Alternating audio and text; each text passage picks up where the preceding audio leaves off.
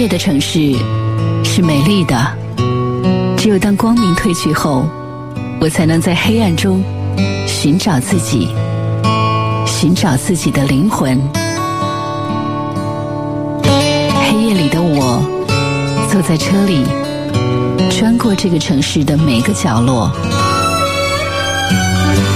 当清冷的月光洒满世界的时候，仍有我在陪着你，温暖你。城市城市夜不眠。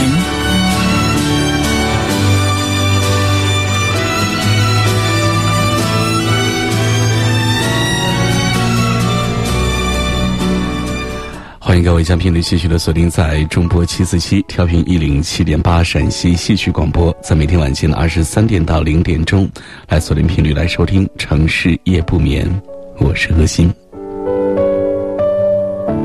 每一天晚间的这个小时，我们都坐在一起来分享这人世间的酸甜苦辣，来分享他和他以及他的故事。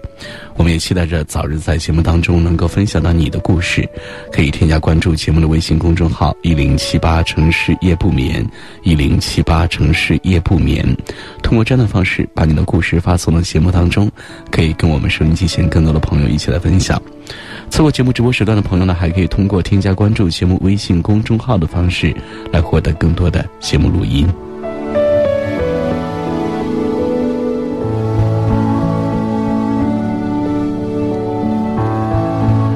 不管我们的人生发生了什么样的变故，或者说我们的人生经过哪些酸甜或者是坎坷，我们都希望你能够去一力去面对它，用一颗勇敢、向上和积极的心去面对这生活当中所有的不如意。我们也希望在你的人生当中能够记住所有的开心以及甜蜜的时刻，即使在以后有酸甜，呃，有一些。不开心呀，或者在伤心和难过的时候，都能够记起曾经跟你一起来走过的那些甜蜜的岁月和日子。这里是城市夜不眠，我是何欣，也希望各位能够记住我们的节目，每天晚上送给你的温暖的陪伴。陪伴是最长情的告白，陪你把想念的酸拥抱成温暖，陪你把彷徨写出情节来。未来多漫长，再漫长，还有期待陪伴你，一直到故事给说完。让我们静静分享。城市夜不眠，每晚二十三点，温暖你的每个夜空。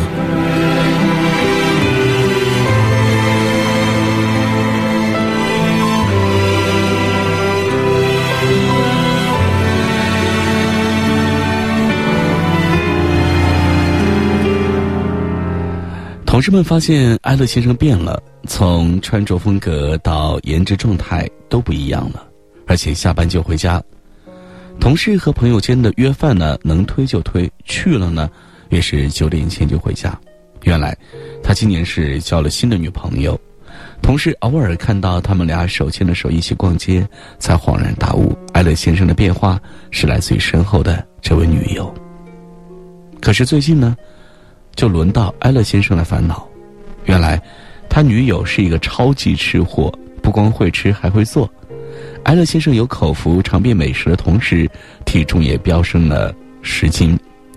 看着女友一直窈窕的身材，埃勒先生决定用跑步加节食的方式减肥。女友很支持。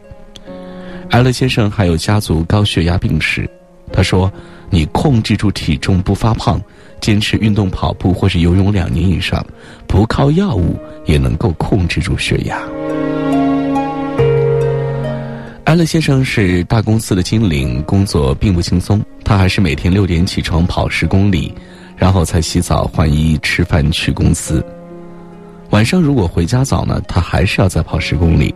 减肥期间饮食大多是蔬菜和水果。两个月下来。艾勒先生减重二十斤，成功回归标准体重之下，但是他跑步并未停止，因为原本吃药也控制不住血压，居然被运动降服了。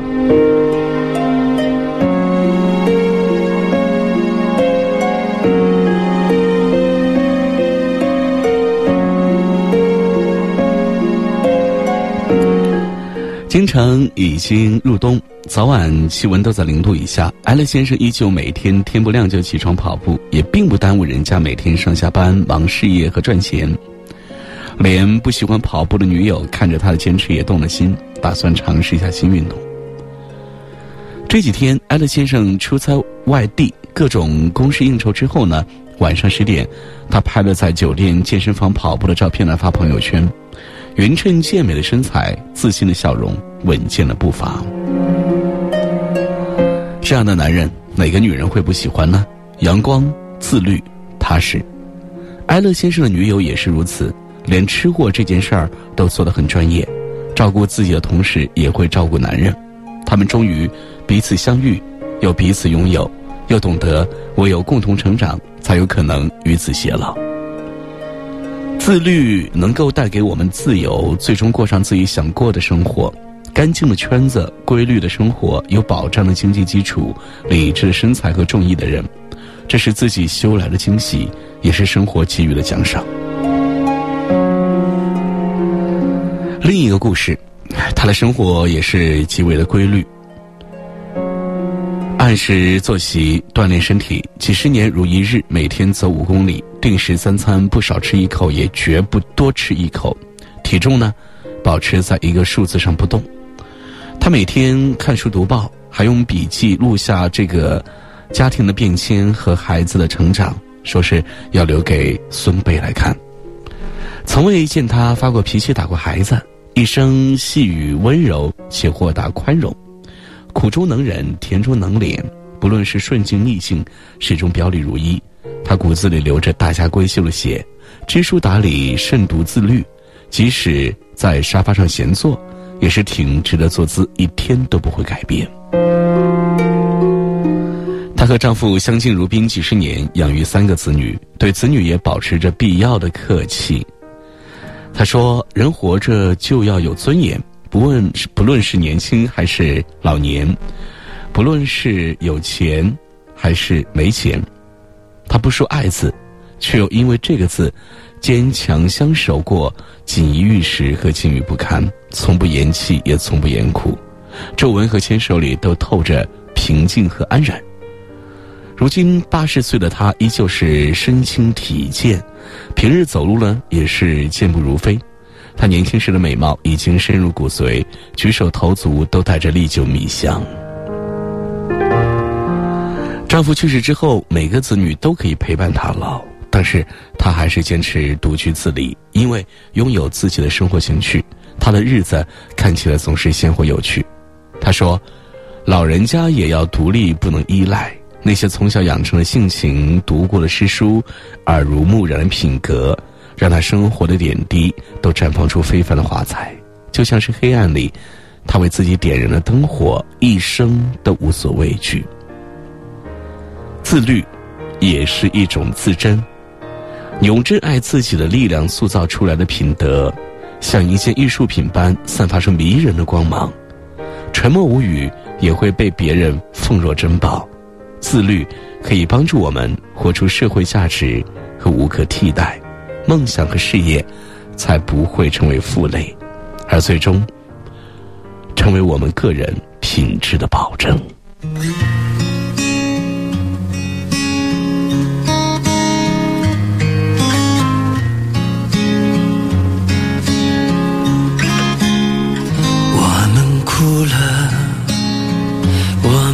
笑着。我们抬头望天空，星星还亮着几颗。我们唱着时间的歌，才懂得相互拥抱，到底是为了什么？因为我刚好遇见你，留下足迹才美丽。风吹花落泪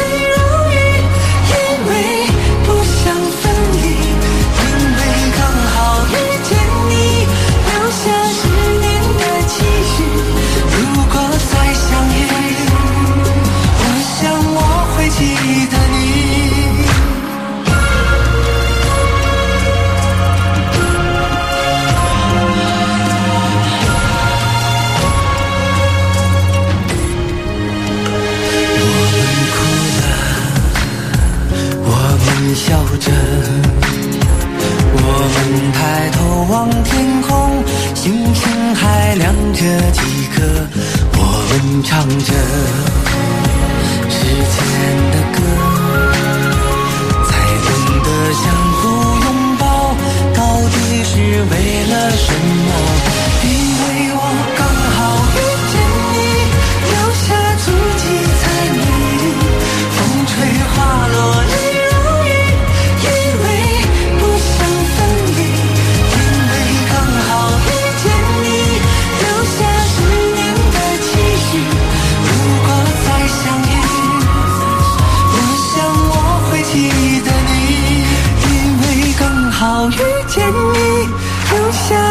七彩美丽，风吹花落泪如雨，因为不想分离，因为刚好遇见你，留下十年的期许。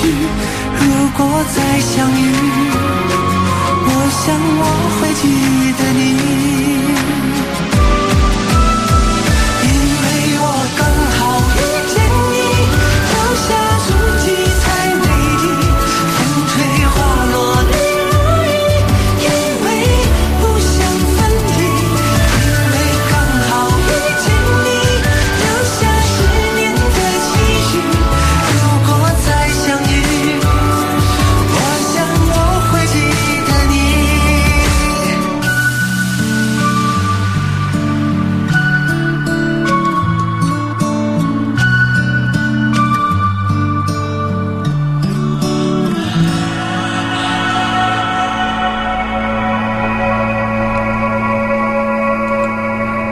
曾经以为长大之后我会变成一个特别懂爱的人，会和他们分享我每一天生活的琐碎，会让他们有舒适和毫无压力的感觉。但是慢慢的，我发现我变成了我所讨厌的那种人，总是很早就和别人来说晚安，然后开始熬夜。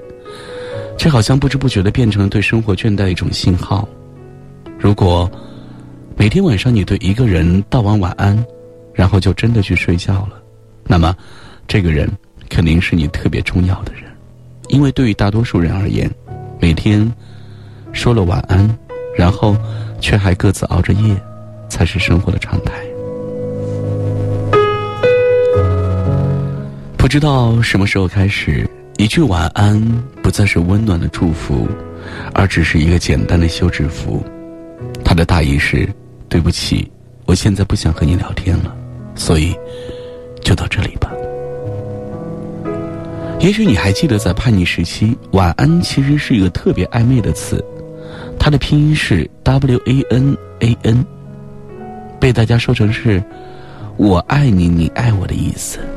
于是，因为这一层关系，那个时候很多人只会对重要的人来说出这两个字。还记得我的一个朋友，因为男友给其他女生发了一句 “w a n a n”。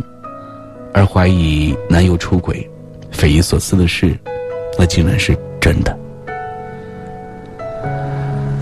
其实我知道，当你们现在听到这段话的时候呢，会觉得幼稚或者感到无聊。但是你不得不承认，曾经“晚安”这个词确实是一个对在乎的人才会说的。它曾经很重要，你们说过之后，也真的就会各自睡去。我们会对我们喜欢的所有人都说出这两个字，我们还对未来充满幻想，和朋友有说不完的话，到了眼睛都睁不开的点儿，才会不舍得说出晚安，就连睡觉的时候，嘴角都挂着笑的。不过，那是在我们还没有如今这么冷漠的时候。现在，晚安这个词好像是变成一种必要的礼貌，睡不睡谁知道呢？反正话题是终止了。那时候，晴子还是我的好朋友，我每天和他有聊不完的天儿，睡前也都会十分认真的说着晚安。我们的友谊开始于一张字条。晴子问我喜欢什么吃的，我说大白兔奶糖。第二天他就给我带来了。我不知道该如何诉说我的感动，只是私心里把他纳进了我重要的伙伴，因为他看出我的难过而不细问。只是通过别的方式让我感受到我不是孤独的一个人，你知道的，遇到一个懂你的人，一个看得透你的弱点但却不轻易拆穿的人，真的是很难。后来，我们慢慢的熟络起来，没事说着八卦，吵吵闹闹，关系越来越好。但是友谊，好像真的是一种特别脆弱的关系，尤其在不懂得低头与挽留的年纪，谁都不肯退让，谁都想对方先说出抱歉。我和晴子呢，也因为一场争吵，就再也没有和好过了。其实，现在我们偶尔还是会见面，双方尴尬的笑着，每看见一次，我就会后悔一次，因为自己年少无知，不小心。弄丢了一个本来是那么在意的人，在年轻的时候犯错，总是会让你懊恼很久，但也因为那个错误发生在还小的时候，所以看起来也就变得不可以饶恕。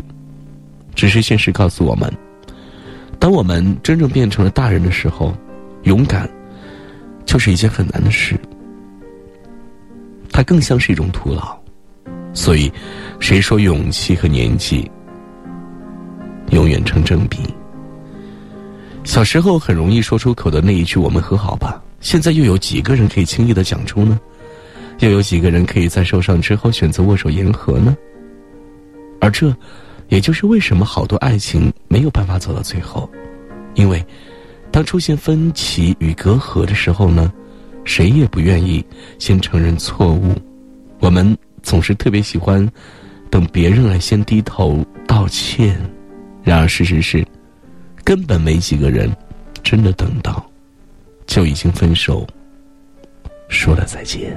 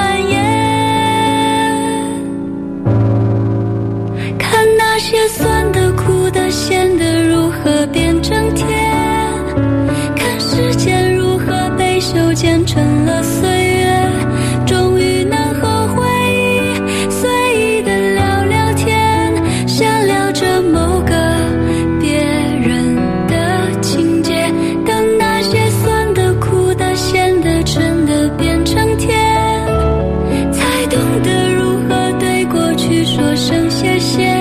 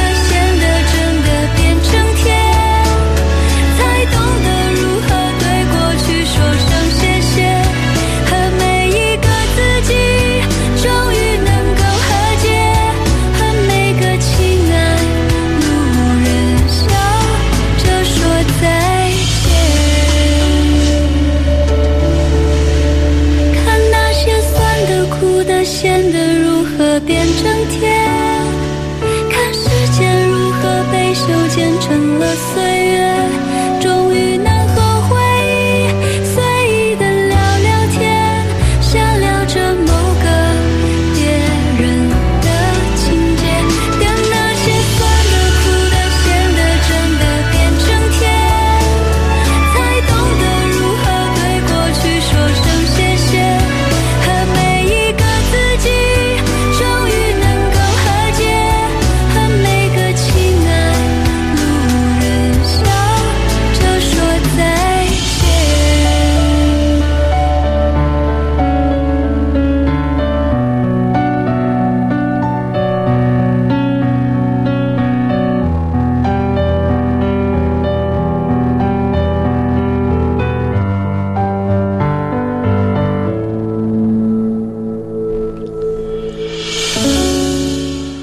们都看过那些年我们一起追过的女孩，我不知道你还记不记得，柯景腾去赴女孩最后的约，想象着大闹一场把新娘抢了，但最后呢，柯景腾却也只是笑着祝福。或许他明白，这么多年，两个人都已经有了变化，或许他已经过了那个会为了心爱的人不顾一切的年纪吧。当时看到那儿我就哭了，甚至现在回想起来的时候还是觉得心酸。所以你看，成长真的是一件特别可怕的事情，可怕到我们都变了模样，变成了我们曾经讨厌的模样。独木舟曾经写过这样一句话，说：“那一刻，我也想打电话去问问苏然姐，你说，嗯，一些东西病症有专门的医院医生可以帮助治疗，那么爱无能呢？”我也想说，为什么我们越来越大，却越来越不敢爱呢？有句话说：“我也讨厌我的可有可无与凉薄。”你有没有发现，我们身边的很多人，也包括我们自己，都患上了一种叫做社交恐惧症的病。随着年龄的变化，我们变得越来越不想来交朋友，变得害怕去人群密集的地方，变得不喜欢和别人直接的袒露自己的感情。我们不理解很多人的热闹，于是我们学会了随便的用晚安去了敷衍别人。我们害怕被冷漠的对待，所以我们就用冷漠来回击他人，来让自己免受伤害。然而，这样真的是对的吗？我们来到这个世界上，不是为了争个你强我弱、你死我活，我们应该让别人感受的是源源不断的善意，而不是无所谓的冷漠。而我前面所说的晚安之后还在继续熬夜，也并不是说，以后我们讲的晚安就一定要分分钟去睡觉，而是这件事情本身所反映出的，我们在人际交往和沟通中所存在的问题。我们总是习惯了遮掩和躲藏，于是我们任何人之间的那种可贵和稀缺的真诚，就会变得越来越少。哦，对了。晴子呢，还和我以前说过，她非常喜欢一个男生，只要那个男生对她说了晚安，她就会很满足的去睡觉，哪怕她明白那个男生其实并没有到睡觉的时间，哪怕她知道那个男生还在继续熬夜。只不过我今天才明白，那个男生是不爱她的，才会急着说晚安，急着结束对话，因为现在的晚安只是一种出于礼貌的仪式。而不再是睡觉之前你给我的最后一点关怀。只不过，我们在不知不觉当中变了模样。以前聊天永远精力充沛，现在却感到不适。我们失去了爱的能力，我们也失去了听别人倾诉的耐心。所以，我们总是期望别人先一步的来爱我们，期望离开的时候自己是一个干脆利落的那一个。我们用早早掐断对话的方式来抢占貌似使自己更重要、更掌握主动权的先机。我们失去了对于生活的很多期许，我们想着明天起来还不是一样的工作和生活，于是，不如我们喜欢把自己的黑夜时间延长。我们晚睡，我们逃避，只是这样真的好吗？你好像沉默了。潜意识里来告诉你这不好，你还是希望自己是一个懂爱的人，爱别人也爱着自己，你还是希望自己是一个内心充满真诚和善意的人，原谅别人，也宽慰自己。所以，晚安之后就去睡吧，不许熬夜。我要你美美的，或者是帅帅的醒来。这里是城市夜不眠，我是何欣。每天晚间中波七四七调频一零七点八陕西戏曲广播与您不见不散。稍后继续回来分享更多的故事。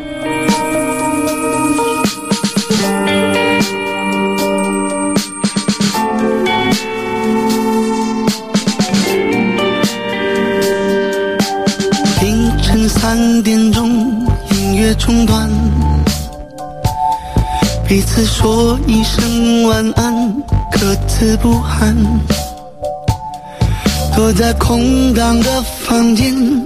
心很乱，狂欢其实很简单，快乐难。不是不喜欢有人陪伴，看过太多的陪伴，慢慢习惯。爱是最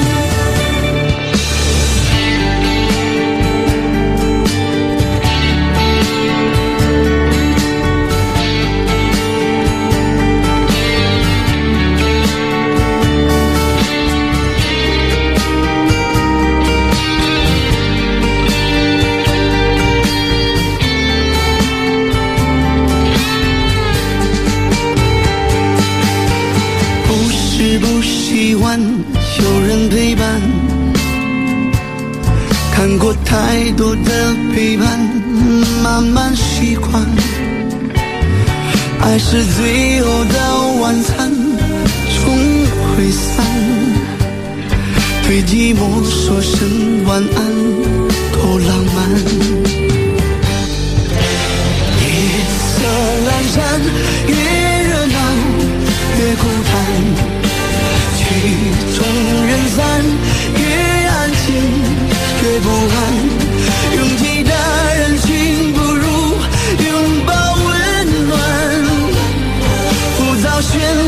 哗散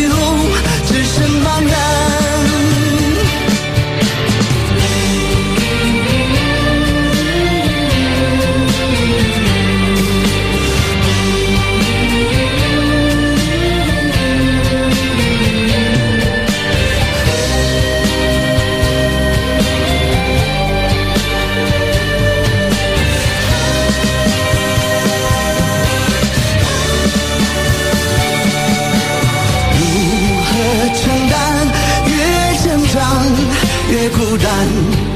说声晚安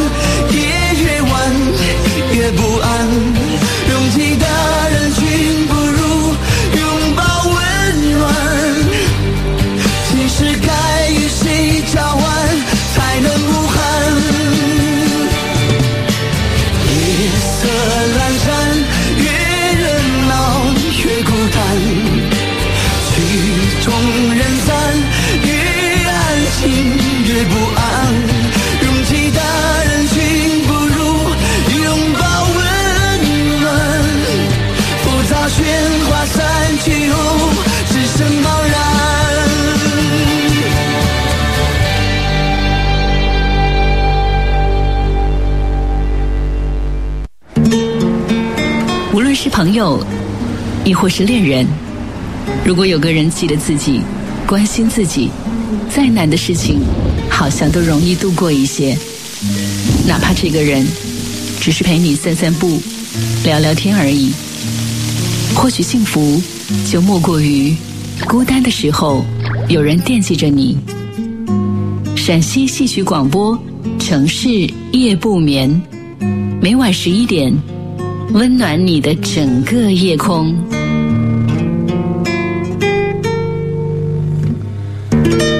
这里是每天晚间的二十三点到零点钟为您直播播出的《城市夜不眠》，我是何鑫。每天晚间我们都会相聚在中波七四七调频一零七点八陕西戏曲广播的电波当中。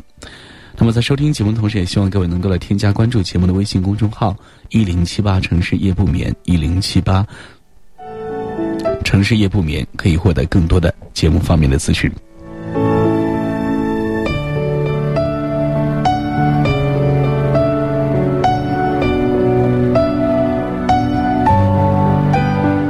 王朔写过一篇文章，标题很调皮，叫做《唯一让我欣慰的是，你也不会年轻很久》。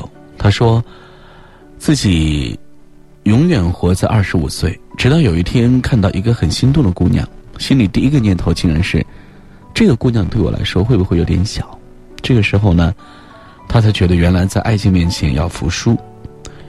我也是一个对年龄特别不敏感的人，从没有给自己设置过任何的年龄限制。觉得年龄这东西啊，除了在某些极限运动或者爱情里面呢，的确是起到一条金弦的呃金线的作用。那么对于人生大多数事情，年龄都不是问题。即使是大公司招聘三十五岁以下的要求下面呢，也常常跟着特殊人才可放宽限制。更何况如今越来越多的人把自己活成了 U 盘，即插即用。不依托于哪个公司、哪个组织，生活方式已经拓展到不开公司，却做自己的老板。我面前曾经坐着一个二十六岁的姑娘，她的目标是三十岁以前找到自己喜欢的人与事，然后相伴一生。如果三十岁还没有找到，我就认输，随便就混了。他的手指尖在茶杯的杯沿处一圈圈的划过，仿佛那里面藏着一个慈悲的救世主。可以因为貌美如花的撒娇，而将一颗许愿星交在他的手里。我忍不住回想自己的三十岁，如今我爱的人与事都不是在这个年龄之前搞定的。我将自己最宝贵的二十多岁浪费在一间暮气沉沉的企业里，但是这丝毫没有妨碍我在三十岁之后奔发呃奔赴新生活的步伐。像张爱玲说的：“出名要趁早，在三十岁之前获得名气与财富、爱情与婚姻，知道自己要什么、能做什么，当然是一件好事了。然而，你又怎么知道你是否是另外一种人？就是适合在三十岁之前走得慢一点，积累足够的勇气，三十岁之后迈出坚毅沉稳的步伐呢？每一个。”年龄段都要放下一些东西，关于年龄的紧迫感，每个人都有。当你发现主管比自己年轻，风头开始青睐九零后，在你出生那年创立的品牌，百分之九十都已经灰飞烟灭，剩下的也在商标下面加一个始于多少多少年，也显示于百年老店的近亲关系，你会觉得时间像被一下子偷走，而不是一天天的来过完。然而，因为年龄的紧迫感，而且给自己来设置做某事的年龄上限，并不会因此让时间放慢脚步，只会增加更多的焦虑。生活不易，人干嘛要跟自己过不去呀？当你发现有许多衣服已经不再适合你，与其悲伤岁月是一把杀猪刀，不如欣喜若狂的认为自己的品味果然随着岁月的沉淀而突飞猛进。当吸引多年的山口百惠拿到日本最高规格拼布大赛的奖项，她不是大明星，而是一个可以安静下来、与宁静、耐心来做朋友的女人。你很难说清楚，究竟是做大明星还是做拼布的主妇更为幸福，或者所有这一些只是一个幸福的女人的不同阶段。幸福就像是一壶茶，一碗汤。当你喝完了一碗，就要期待下一碗。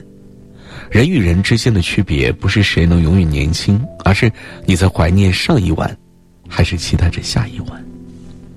愿我们永远做期待下一碗的人，满怀热情的投入到更加得心应手的新工作、新生活。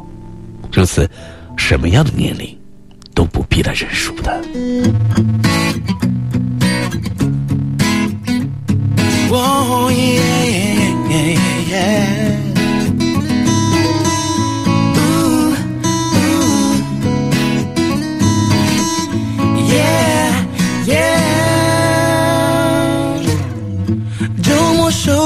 着烤箱，情人节也落单，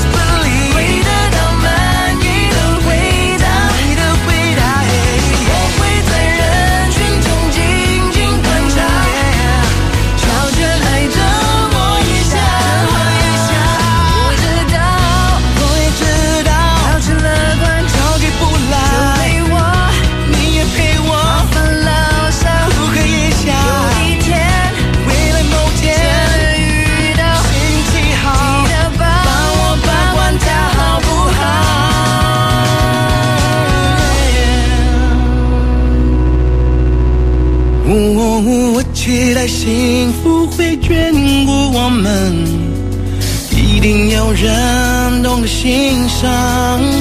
呜耶。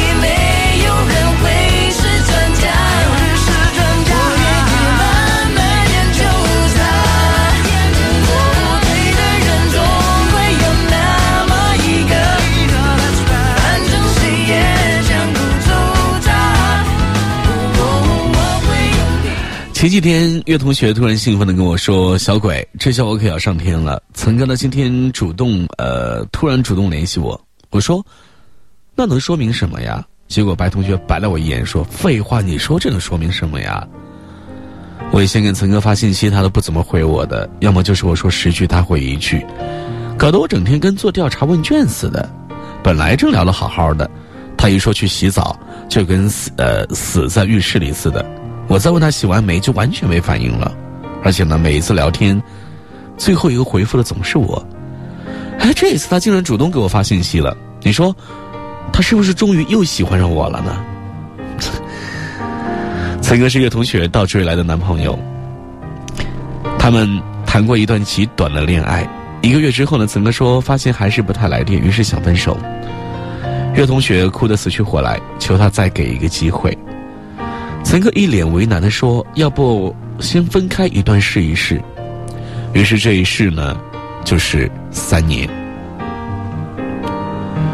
分手后才一周，曾哥就直接换了电话，因为岳同学会像柯南一样，随时侦查着曾哥的一举一动，力求从每一条朋友圈状态里。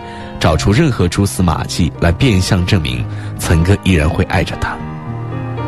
联系不到岑哥，岳同学就来问我：“哎，小鬼，你说，曾哥是不是得了癌症什么的，所以才看不到我的消息呀？”我说：“是啊，但他得的是一种不爱你的癌症啊。”有人跟你说：“我们先分开一段时间吧。”也有人跟你说。我想先静一静。其实，很多时候他们都只是在努力为分手这件事找一个合适的时机与适当的借口，你却在那独自沉迷于自欺欺人的游戏，三天两头拐弯抹角的跟他提起往事，试图唤醒他爱过你的一些零星的记忆。很多人压根还没有学会如何在一段关系当中与前尘往事好好告别。但是，这并不代表你还有戏，非要等他赤裸裸的求你放过他，你才收拾一地鸡毛，那必然会有一些措手不及。所以不爱了，连回忆都是负荷。一条不经意的消息，你在这边鸡飞狗跳、上天入地，他在那边云淡风轻、一如既往。他突然不联系你，他突然又联系你，什么都说明不了，因为真爱。从来不只是偶然想起。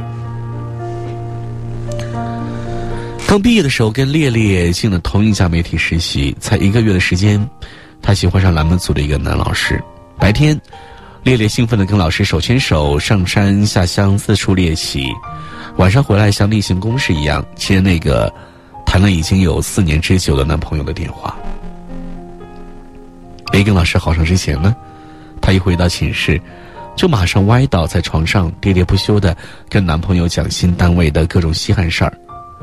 谁在寝室养了只狗被主人骂惨了？谁扛设备出去拍了一圈，一个镜头都不能用，简直是废物一个。等等等等等等。一个月之后，他对无所不能的老师肃然起敬，几秒的功夫就火花四射的宣布两个人亲密的搞在一起。晚上电话一响，他不再欢呼雀跃。而是皱着眉头，充耳不闻，经不住穷追不舍的铃声叨扰。他没好气的写起来，也不再热情。男朋友问他今天话怎么这么少，为什么不开心？他就大发雷霆说：“工作这么累，每天我还必须要跟你这陪着笑脸吗？”以后的每一次电话，她要么就是接着接着跟男朋友吵起来，要么就是索性不接。男朋友问她干嘛去了，她就冷冷的说：“没听到。”没看到，没收到。我忍不住问她：“不爱了，为什么不直说呢？”烈烈愣愣的说：“怎么说呀？我们都交往这么多年，而且他也没犯错呀。事实规定，没有犯错就不能够分手呢？又是谁告诉你，只有用冷漠才能够消磨尽爱情最后的光泽的？”最深的伤害，不是突如其来的名牌，而是我在这心心念念，规划着两个人的未来，你却在那儿含含糊糊的谋划着，如何才能够妥善的离开。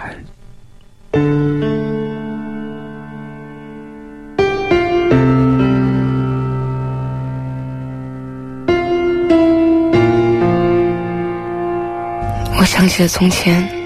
我们刚来到这个城市，我们住在那几平方的出租屋里，大家都没有工作，吃方便面吃的想吐。记得那年过生日，我们没钱出去吃饭，就在家里自己做了几个菜喝酒。你送了我一条几十块钱的项链。我们说了很多的话，聊着过去和未来。天亮了，我们都喝醉了，紧紧的抱着对方，睡得很踏实。那时候，我们活得好快乐，有一种发自内心的幸福让我们迷醉。我以为我们可以这样幸福一辈子，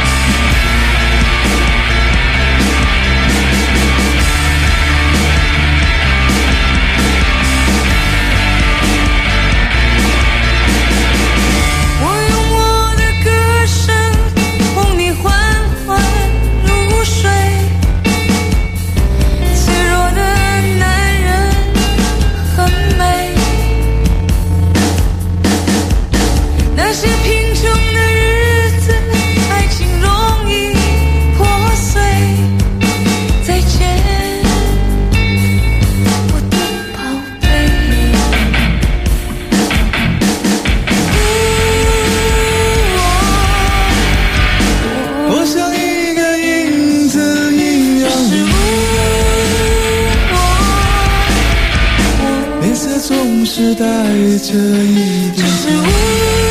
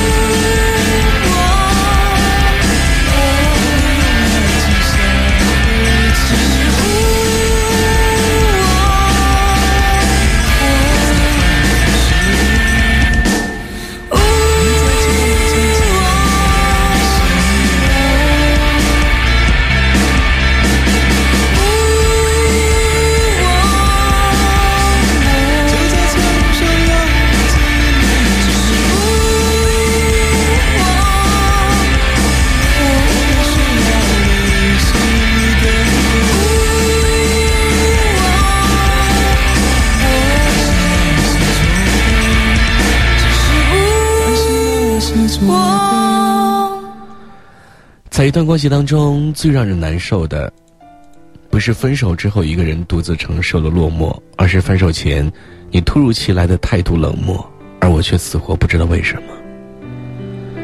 一厢情愿的人总是不愿意直面突变，总是要给他找各种各样一推就倒的烂借口。总是认为他没回信息，只是因为没有看见，只是觉得一个浅浅的问候背后深藏一个天大的玄机。江湖浩渺，无论是友情还是爱情，都悄然无声的活在一个风云变幻的世界里。或许这一刻确定，下一刻就会逃离，谁都无法套牢别人磐石无转移的与你相伴一生。突然遇到了一见钟情，突然爱着爱着就不爱了。突然失去跟你柴米油盐的勇气，突然再也做不到繁华退却后的不离不弃，突然觉得你这个人真没有意思，突然发现你这样的软蛋压根儿不就是我心中的盖世英雄，突然发现你这个朋友压根儿就不值一交。有人不敢直面心中的对不起，但也没办法心无旁骛的继续假装爱你。爱与不爱都没有什么道理可言。十年，也许赢不过一秒；掏心掏肺，也许比不过一笑。有些人初见是好，一段时间后就让你感到莫名恶心；有些人一见无感，再见却让你神魂颠倒，再无他念。越来越多的人不再盲从于一眼就必须过一生。也是我身边的不少情情爱爱，都在经历着或好或坏的变迁。这种变迁，有时候是别人给你，有时候是你给别人莫文蔚的《他不爱我》吗？当时三十七岁的莫文蔚跟比他年轻四岁的冯德伦拍拖九年，外界都以为他们如胶似漆。但是，就在冯德伦和徐若瑄恋情公开的那个晚上。莫文蔚一个人在演唱会上偷偷流泪，用力的唱着《他不爱我》。四十七岁那一年，莫文蔚在金曲奖上宣布年底嫁给十七岁时的初恋男友。后来，我不经意间看到一张他身骑白马、衣袂飘飘、回眸一笑的照片，当即便潸然泪下。终于，昔日人已没，他又可以鲜衣怒马，仗剑天涯。很多事从一开始，我明明就早已经预料到了结果，但是我总在较劲儿，只想问问他，多年之后你跟别人情深似海的时候，会不会有一天偶尔也会想起你曾经欠我一个再无可能的未来？只有善于自愈的人，才更容易接近幸福吧。米兰昆德拉在《生命不能承受之轻》中说：“追求的终极永远是朦胧的，要避免痛苦，最常见的就是躲进未来。”在时间的轨道上，人们总想象有一条线脱离了这条线，当时的痛苦也许就会永远的不复存在。所以，如果有一天你不爱了，一定要直接告诉我，别以不忍为名，肆意消磨我对你毫无意义的期待。在时间的轨道上，唯有了解才能放过，唯有面对才能超脱。总有一天，我会在不爱我的人那里看清世界。在爱我的人那里，重获一切。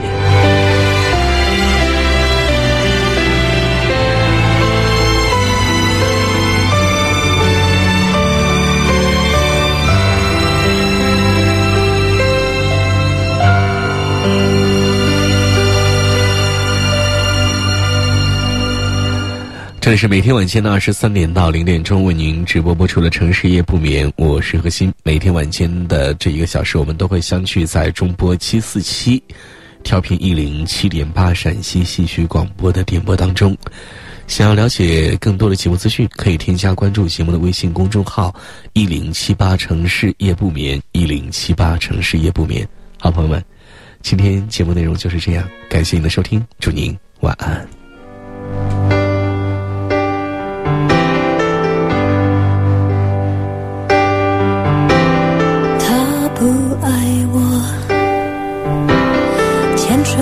时候太冷清，拥抱的时候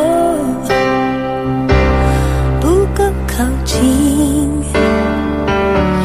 哦，他不爱我，说话的时候